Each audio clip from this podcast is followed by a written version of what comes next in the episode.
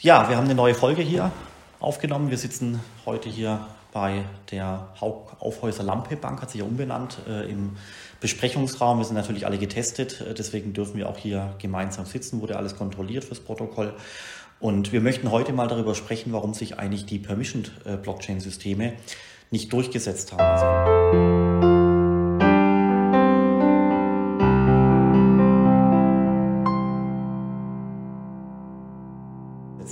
Wir müssen vielleicht vorher einfach mal äh, so ein bisschen äh, zurück in die äh, Zeit, weil vor einigen Jahren, 2015, 2016, 2017, damals einige Banken und auch andere Firmen, auch Industriekonzerne, Daimler, Siemens und so weiter, gesagt haben, dass die Blockchain-Technologie wirklich brillant ist und auch sehr viel revolutionieren wird. Und damals hat man gesagt, dass in einem Jahr erste Systeme live sein werden. Dann gab es tolle Programmier Plattformen wie Hyperledger zum Beispiel, R3, Corda und so weiter und so fort. Und jetzt einige Jahre später, rückblickend, muss man schon so zugeben und auch sagen, äh, dass das so ein bisschen eine Täuschung war, dass äh, viele Versprechen nicht eingehalten wurden, dass Programmierplattformen wie Hyperledger, R3 Corda eigentlich momentan so ein bisschen verschwunden sind von der Bildfläche. Bis zum Beginn von der Corona-Krise äh, gab es noch eine gewisse Aktivität, auch durch Konsortien, zum Beispiel das V-Trade-Konsortium und so weiter, ein paar andere.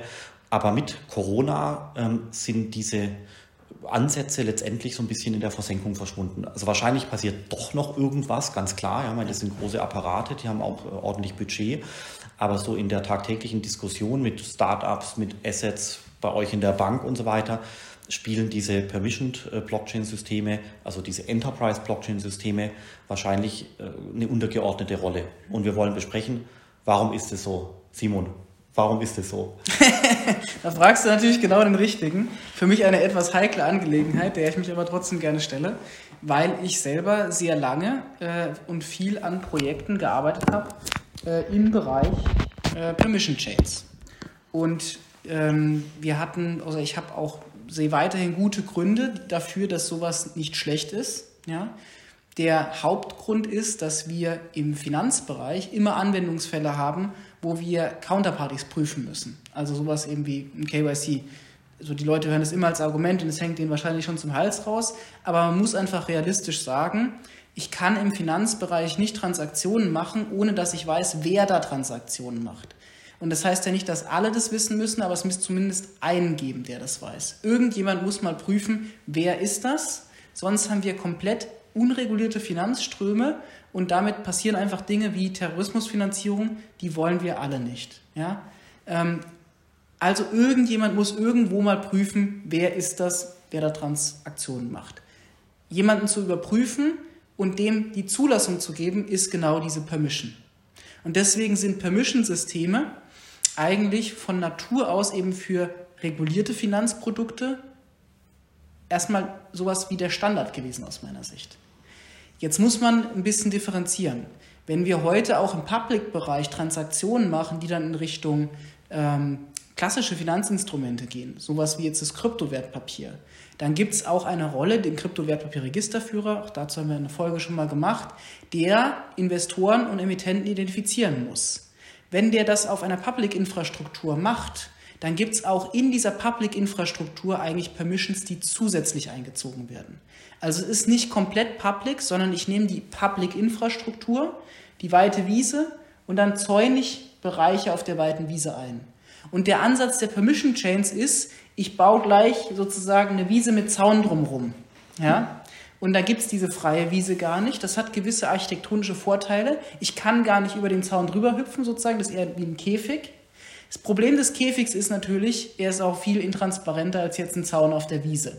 Und das ist, glaube ich, erstmal das erste Hauptproblem, dass die Leute dann auch, die diese Gitter bauen, restriktiver sind als die Leute, die Zäune da reinziehen und dass die halt immer so an dem Gitter auch Geld verdienen wollen und dass sozusagen es immer ein Interesse gibt für den Betreiber und den Aufsetzer einer Permissioned Chain gegenüber eines Permissioned Bereichs in einer Public Chain, äh, an dieser Infrastruktur Geld zu verdienen und damit einen Anreiz, auch bestimmte Geschäftsmodelle zu fördern und vielleicht andere nicht.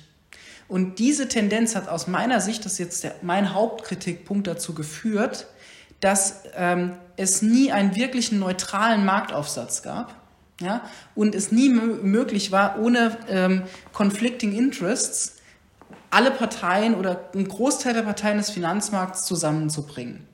Sondern immer der, derjenige, der die Permission Chain gebaut oder betrieben hat, da sich eine Marktexklusivität gesichert hat, die eben schwierig ist. Und ein zweiter Punkt, und dann würde ich zu dir rübergeben, aber das ist natürlich für mich ein hochrelevantes Thema einfach, ist, dass ich am Ende auch mit der Permission Chain jemanden habe, der Transaktionen in der Regel freigibt. In der Public Chain kann ich sozusagen diese Transaktionssicherheit wirklich, da kann ich mir sicher sein, weil das ist verteilt. Das ist stärker zentralisiert äh, in einem Permissioned Ansatz oder Permissioned Architektur. Und auch da ist, glaube ich, dann eine Sorge einfach von den Marktteilnehmern. Die haben nicht diesen freien Kopf zu sagen, da ist niemand mit Conflict in Interests, das ist bei einer Public Chain so, weil die jeder betreibt. Also da kann ich mir sicher sein, die Transaktion ist, egal was da drin steht, die geht erstmal durch, wenn ich genug Fees mitgebe. Das kann ich bei jemandem, der das dann eher so betreibt, nicht 100% sagen. Und diese, diese, so, und da, damit drückt es einfach näher an ein zentral betriebenes System dran. Und wir haben ja nie das komplette äh, alles frei und das komplette alles zentral und die Extreme gibt es auch. Aber die Systeme, über die wir reden, sind ja in einem Spektrum dazwischen. Und je mehr wir halt permissioned restriktiv architektonisch bauen, desto näher rücken wir an zentrale Mainframe-Systeme dran, die von einer zentralen Partei betrieben werden. Und dann bringt uns die Technologie keinen Fortschritt. Die, die haben wir schon. Richtig, weil dann hätte man auch eine Datenbank äh, verwenden äh, genau. können, also bildlich gesprochen eine Excel-Tabelle, wo alles Mögliche drin steht. Ja, äh, interessanter Punkt, würde ich auch äh, zustimmen. Ähm, man kann es auch anders sagen. Letztendlich, glaube ich, hat äh, die Industrie, die Banken und so weiter die Public Blockchain Systeme, Ethereum und so weiter letztendlich auch unterschätzt. Es hieß, der Transaktionsdurchsatz ist zu gering, die Transaktionsgebühren sind zu hoch, ähm, die Transaktionsdurchführung ist probabilistisch, das heißt, wann tritt eigentlich wirklich die absolute Finalität ein, dass eine Transaktion also wirklich festgeschrieben ist und nie wieder zurück äh, abgewickelt werden kann. Das sind alles Argumente, die man immer wieder gehört hat, warum aus der Sicht der Industrie, also auch allen voran IBM zum Beispiel, warum die Permission-Systeme ähm, über Plattformen wie Ethereum und so weiter überlegen sein hätten sollen. Ich glaube, also das, das, das geht in deine Richtung. Ich glaube, mir würden noch zwei Argumente einfallen oder sogar drei. Nämlich, ähm, was man nicht unterschätzen darf, ist, dass die Public Blockchain Systeme, Ethereum und so weiter und so fort natürlich ihre Schwächen hatten, aber Du hast hier Open Source Ansätze. Das heißt, das ist, äh, da, niemand braucht irgendwo eine Lizenz zum Programmieren, sondern du hast irgendwelche schlauen Programmierer irgendwo auf der Welt, die fangen an, einfach dieses System zu verbessern. Ja, da gibt's die GitHub-Systeme, da macht jemand einen Vorschlag, wie man ein bestimmtes System vielleicht verbessern kann. Das ist alles Open Source und plötzlich hast du eine Masse von tausenden Programmierern, die möglicherweise helfen können, diese Systeme zu verbessern. So sind ja dann die anderen Layer One Lösungen entstanden, wie Avalanche und äh, Polkadot, äh, Layer, Layer Zero oder auch Cosmos und äh, Solana und äh, was es alles so gibt, durch letztendlich Verbesserungen von tausenden von Menschen, die in einer halbwegs geordneten und manchmal auch chaotischen Weise äh, diese Public Blockchain Systeme äh, verbessert haben. Und das hat aus meiner Sicht zu einer, einer unglaublichen Geschwindigkeit geführt, diese Systeme zu verbessern, sodass die Leute, die die Enterprise Blockchain Systeme, also Hyperledger, R3 Quarter und so weiter, äh, promoted hatten, ähm, hatte ich aber auch gemacht, gebe ich auch zu, dass äh, die äh, zu dem Zeitpunkt es unterschätzt hatten, wie extremst dynamisch ähm, die Entwicklung von Open Source Systemen sein kann und wie schnell sich diese Systeme innerhalb von wirklich wenigen Jahren verbessert haben, bis zu einer unglaublichen Leistungssteigerung bezüglich Transaktionsbearbeitung, Transaktions äh, Gebühren ähm, und so weiter und so fort. Also ich glaube, diese Open Source Komponente, die darf man nicht unterschätzen und es ist natürlich auch logisch, dass die existierende Industrie, ja, die großen Unternehmen, Siemens, IBM und so weiter, dass die natürlich das, diese Open Source Philosophie nicht so verstehen äh, wie die Anhänger äh, der ganzen äh, Public Blockchain Systeme. Da muss ich aber fairerweise einwerfen, Philipp. Äh, sowohl das Hyperledger Project als auch Corda sind grundsätzlich Open Source.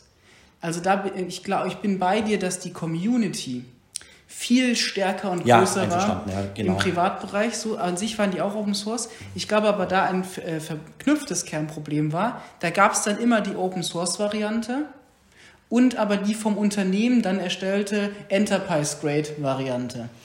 Richtig, und was man da auch äh, noch sagen kann, das ist so eine Anekdote, die erzähle, erzähle ich relativ oft, ist halt äh, letztendlich die Ausbildung von Leuten, die in der Lage sind, diese Systeme zu programmieren.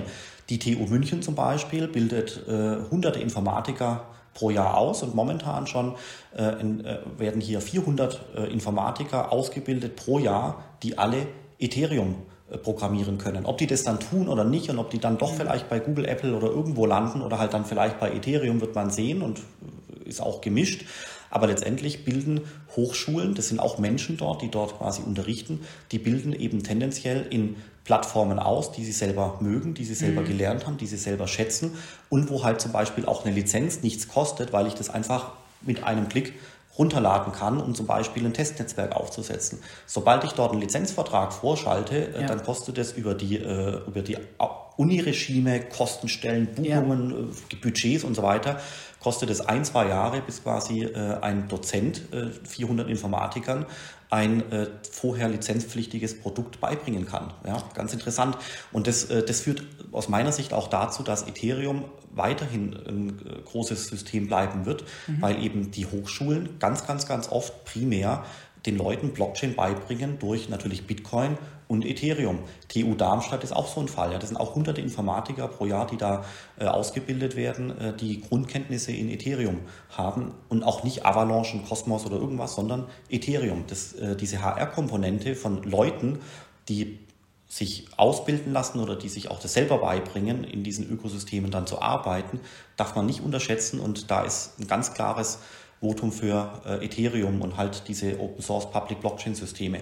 Und noch ein weiterer Grund ist mir noch eingefallen, ähm, das ist das Thema Governance. Weil wenn ein Unternehmen, ja, könntet ihr sein bei der, bei der Bank, ja, ihr möchtet Security Token emittieren, ihr wollt mal ein paar Testtransaktionen machen.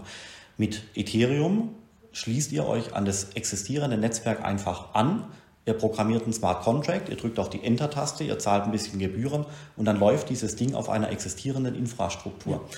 Bei einem Enterprise Blockchain System müsste man sich zunächst mal im Konsortium hinsetzen und überlegen, wie baue ich denn überhaupt erstmal das Netzwerk und dann kommen ganz kritische Fragen. Ja, wer, wer entscheidet denn eigentlich, äh, wer den Konsens yeah. erzeugt und welche Knoten äh, mitrechnen dürfen? Wer entscheidet, was passiert, wenn ein neuer Knoten hinzukommt, wenn genau. ein alter rausfällt und so weiter und so fort? Da musst du die Satzung ändern, vielleicht so. Genau, da brauchst du überhaupt einen Verein. Ja, du musst genau ein, ein Framework sozusagen legal-seitig machen und das Legal Framework muss halt auch sozusagen mit dem Netzwerk technisch übereinstimmen. Also in den Diskussionen war ich tatsächlich auch selber dann äh, so teilweise mit drin. Und das sind tatsächlich einfach Hürden erstmal in der Adaption. Ähm, und ich fand deinen Punkt mit dem akademischen Hintergrund äh, super spannend. Da bist du natürlich einfach qua Natur so tief drin, ja. Ähm, aber das hat mich auch erinnert, so ein bisschen auch tatsächlich ja Internetprotokoll war eine Entwicklung, die super stark aus dem akademischen Rahmen getrieben wurde und sich daraus eigentlich in die Gesellschaft dann ähm, weiter verbreitet hat, ne? also im CERN und so. Und das ist hier vielleicht tatsächlich ganz ähnlich, weil die Leute natürlich, die da an die Uni kommen, da, so, da reinwachsen und in ihren Professionen danach das auch in ihren Beruf reintragen. Absolut, und das sind auch Dinge, die hätte man damals gar nicht äh, in aller Gänze vorhersagen können. Das ist im Nachhinein natürlich ein bisschen einfacher, das zu analysieren.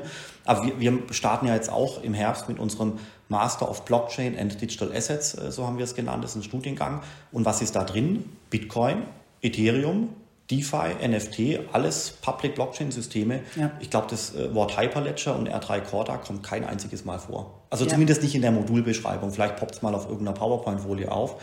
Aber da sieht man äh, wirklich wie im Bilderbuch, dass, dass wir da auch in diesem äh, Open Source Dogma drin hängen. Ja, weil es einfach einfacher ist. Das, kommt, das führt mich zu einer Frage, die ich mir jetzt dann auch so im Kopf schon gestellt habe. Was hättest du denn anders gemacht für Permission sozusagen Blockchain? Kreatoren oder wie auch immer oder äh, Betreiber oder was würdest du anders machen, um das erfolgreicher zu machen? Ja, deshalb, das ist eine ganz spannende Frage. Äh, man muss an der Stelle sagen, es gibt natürlich äh, einige Permission-Systeme, die ganz gut funktionieren, die auch so langsam wachsen, insbesondere das ID-Union-Thema mit dem mhm. Identitäts- Management, wo ja die Commerzbank äh, mitunter federführend ist, andere auch. Äh, das ist quasi eins der, der Glanzlichter aus dem Enterprise-Blockchain-Bereich. Äh, macht auch Sinn, ja, Identitäten sind sicherlich auch so kritisch, dass man sie äh, eher äh, auf einem Permission-System äh, sehen möchte. Ähm, Höre ich natürlich gerne als ehemaliger Commerzbanker, der das Projekt so ein bisschen hm. am Start mit begleitet Ja, aber also wo sind, wo sind andere äh, funktionierende große Enterprise-Blockchain-Systeme? Ja. Eins fällt mir ein und äh, das ist auch die Antwort auf die Frage.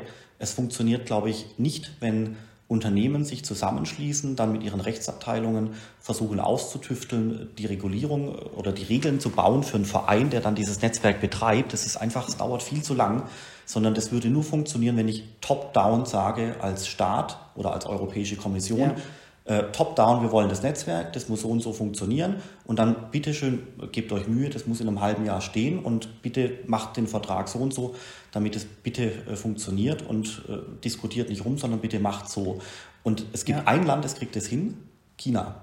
Ja, ja. Mit, äh, mit, der, äh, mit dem BSN, mit dem Blockchain äh, Service Network, Network was quasi so eine Art Permissioned-System ist. Aber das, ist, das hat natürlich auch was mit dem chinesischen äh, Regime und mit der chinesischen äh, Top-Down-Art dran, solche Systeme aufzubauen, wie das ja. ganze chinesische Internet. Dort funktioniert es. Aber wir sehen es ja auch in Europa mit dem EPSI, die European Blockchain Service Infrastructure mhm. äh, von der Europäischen Kommission initiiert, gibt es seit vier Jahren, aber mhm. es kommt wenig bis gar nichts dabei raus. Jetzt wurde der Neustart gewagt und ich bin immer noch extrem skeptisch, dass jemals was dabei rauskommen kann, weil das einfach äh, diese Top-Down-Mentalität äh, für IT-Entwicklung, das passt nicht so sehr zu Europa, wie mir scheint. Ich glaube, also du hast recht, Philipp. Ich würde entgegnen, nur qua Befehl funktioniert alles. Deswegen so wäre fast dann für mich die Schlussfolgerung aus deiner Erläuterung, dass eigentlich Permission nur auf Befehl funktioniert. So, also mal ganz böse gesagt. Ja, du brauchst halt, du brauchst halt einen, der quasi sagt, er hätte das gerne so und äh, bitte macht damit. Ähm, und dann sind wir wieder bei dem, was du vorher gesagt hast, Simon, dann bist relativ nah wieder dran an einer äh, genau. altertümlichen SQL-Datenbank. Ja, ja. Also ich glaube, ähm, wenn ich so zurückdenke, so, ich fand deinen Punkt mit dem Akademischen spannend. Man hätte ja sagen können, ein Weg es zu verbreiten ist, man gibt es einfach frei für Öffentlichkeit und Bildung. Also freie Nutzung für Öffentlichkeit und Bildung.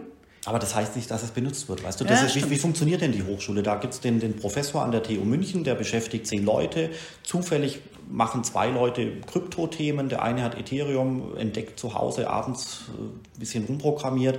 Und dann sagt er zu seinem Chef, Professor XY, ähm, lass uns das mal in die Vorlesung einbringen. Dann sagt der Professor, ja, super Idee, äh, müssen wir machen, ich möchte es auch gerne verstehen. Was machen wir? Und dann sagt der junge Doktorand, der ja operativ dann Teile der Vorlesung macht, äh, ich kann Ethereum, lass uns damit beginnen. Funktioniert mhm. und ich habe es auch gemacht und so weiter. Und wenn halt das wenn halt dieser Dozent, der das operativ macht, ja, wenn der, wenn das aus seinem Gehirn entspringt, dass er eben sich mit Ethereum beschäftigt, dann ist das einmal im Curriculum drin und dann bleibt es die nächsten fünf Jahre da drin. Mhm.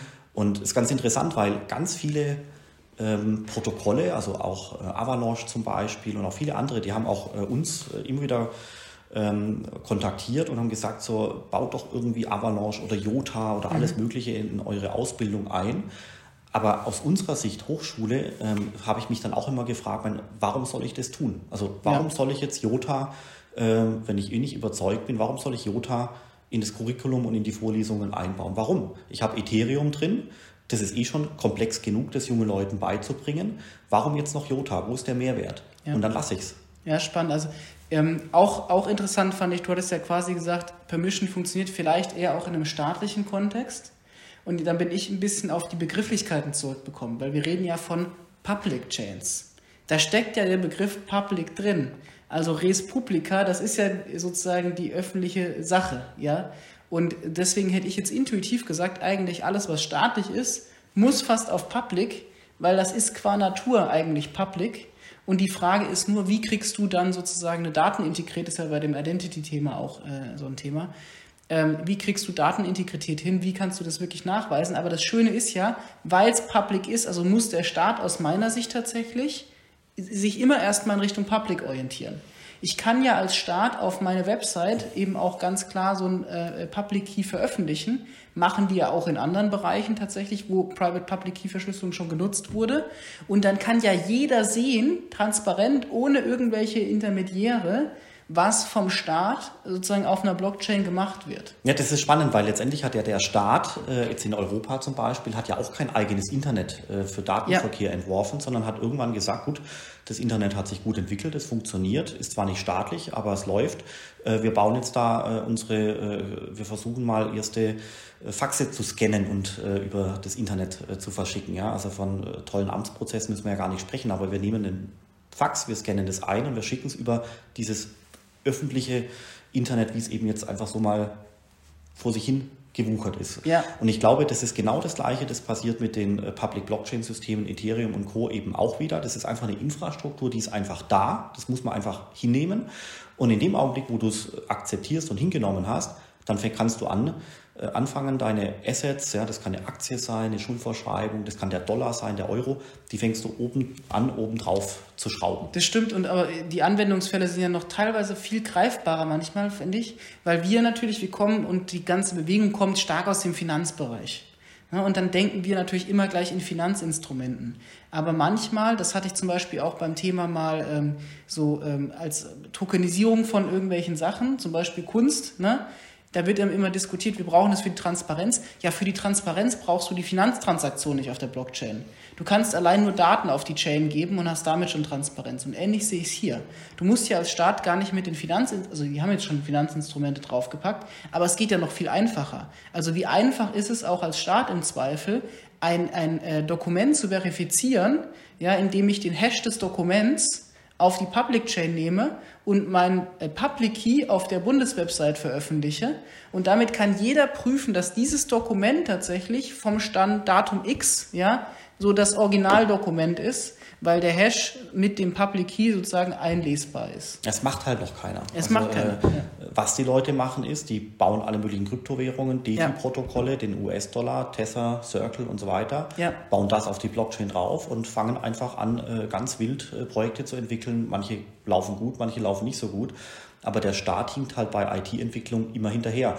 Und deswegen äh, das äh, EPSI, also die European Blockchain Service Infrastructure, also ich würde gerne, können wir wetten. Ich würde die Wette eingehen, dass das nichts wird.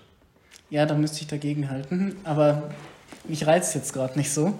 Ähm, also ich glaube, was wir tatsächlich sagen können, ist, ähm, es ist super schade. Also ich finde es super schade, weil ich eigentlich rein architektonisch hätte ich es schon spannend gefunden, dass Systeme integriert einfach diesen Schutz mitbringen.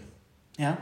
Aber ich sehe auch einfach, dass das äh, zu viele Hürden mitbringt in der Adoption ja. Und eine große Langsamkeit in der, äh, in der Weiterentwicklung ja. mit Updates und so weiter der Infrastruktur. Also jetzt mal eine, eine, Detailfrage, also ich hoffe, das geht jetzt nicht zu so weit, aber als das elektronische Wertpapiergesetz mhm. ähm, in, in der Diskussion war, stand ja da quasi drin, äh, wenn ich mich richtig erinnere, dass äh, Transaktionen, also Schuldverschreibungen, elektronische Wertpapiere und so weiter eigentlich eine einen finalen äh, Transaktionskonsensmechanismus ja. oder so ähnlich äh, brauchen. Und da, da hieß es ja damals schon, dass es genau dieser eine Halbsatz ist, wonach ähm, öffentliche Blockchain-Systeme nicht eingesetzt äh, werden könnten.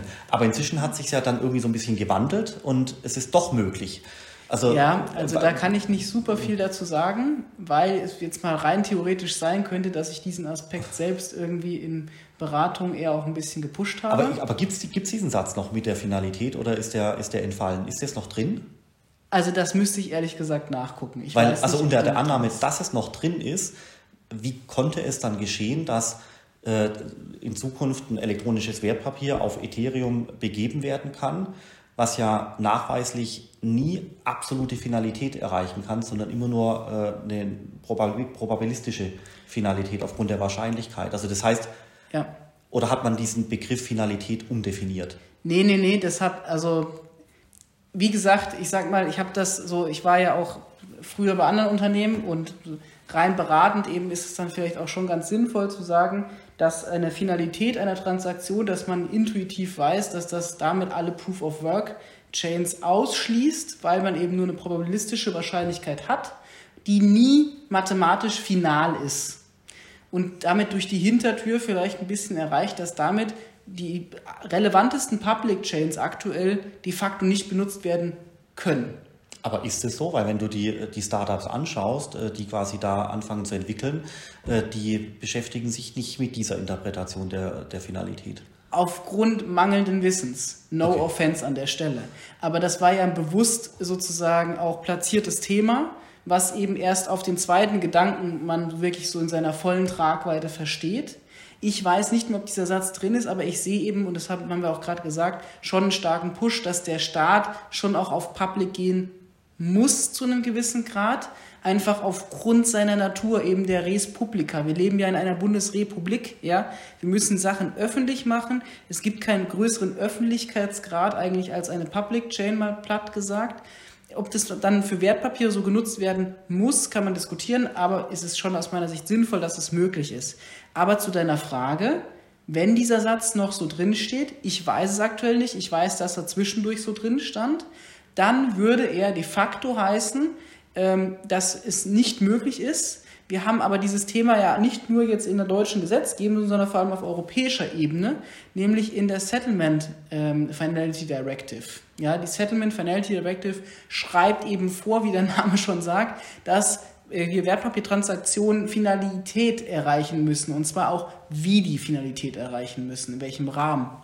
Auch da war ich in Beratungen mit dabei und da muss man einfach mal ganz klar sagen, Wertpapiere, die auf Public Chains begeben werden, die einen Proof of Work Konsensmechanismus benutzen, die haben erstmal rein technisch, mathematisch gesehen keine Settlement-Finalität. Aber ich kann ja auch Finalität einfach definieren und kann sagen, weil es gibt immer ein Risiko. Ne? Es kann auch auf dem Wertpapierbunker kann auch eine Atombombe drauffallen, dann sind die Wertpapiere auch weg, mal platt gesagt. Und ich kann halt sagen, was ist die Wahrscheinlichkeit, dass irgendwie nach 100 Blöcken, das wäre jetzt dann so der sehr konservative Ansatz, weniger konservative sind dann eher so 10, ja, äh, was ist die Wahrscheinlichkeit, dass nach 100 Blöcken die Chain nochmal komplett gedreht wird und die ist halt einfach so verschwindend gering wie der Atombombeneinschlag im Wertpapierbunker. Das heißt, wir machen unsere Hausaufgaben, wir fragen mal den äh, Johannes und äh, mein, also vorstellbar genau. wäre ja, dass im Gesetz vielleicht dieses Wort noch drinsteht und dann kommt quasi die nachgelagerte äh, Ausführungsverordnung und dort wird dann dieses Wort äh, nochmal äh, interpretiert und dann äh, kann man quasi sagen, dass eben auch weiß ich nicht, x Blöcke zu einer ausreichenden Finalität führen könnten. Also das wahrscheinlich wird es in die Richtung gehen, aber muss man nochmal nachschauen. Ja, sehr spannend, aber wir sind ja gestartet mit Enterprise-Blockchain-Systemen und deswegen vielleicht jetzt so gegen Ende von der Folge, ähm, Simon. Wo geht's hin mit den Enterprise-Blockchain-Systemen? Ähm, kommen die wieder? Ähm, man, sind auch gute Projekte, ja. Also ja. Äh, die Architektur von R3 Corda und Hyperledger äh, war ja gut, ja. Das sind auch ja. tolle Leute dort und auch Absolut. großes Budget. Also und auch wirklich gute Lösungen. Man muss mal sagen, rein technisch, architektonisch sind da sehr gute Lösungen mit dabei. Ich glaube, dass äh, sich der Trend da fortsetzen wird, dass vieles eher auf Public passiert, was nicht heißt, dass das andere verschwindet. Ich glaube, es wird einfach in die Nische gedrängt. Auch heute gibt es viele geschlossene Systeme, auch in der Netzwerkarchitektur. Und ich kann mir vorstellen, dass es einfach mehr Anwendungen gibt, wo äh, Permission Chains dann einfach genutzt werden, aber halt eher als Nischenprodukt und das Massengeschäft, der Massenmarkt dann de facto aber wahrscheinlich auf Public stattfindet. Ja, und ein guter Bereich sind halt diese wirklich hoheitlichen äh, Dinge, wie zum Beispiel der Personalausweis auf Blockchain-Basis, äh, wo das Permission-System sicherlich Sinn macht und äh, wo auch eine äh, wo auch diese unglaubliche Schnelligkeit äh, der fortschreitenden IT-Entwicklung wie in den Public Blockchain-Systemen nicht so wichtig ist.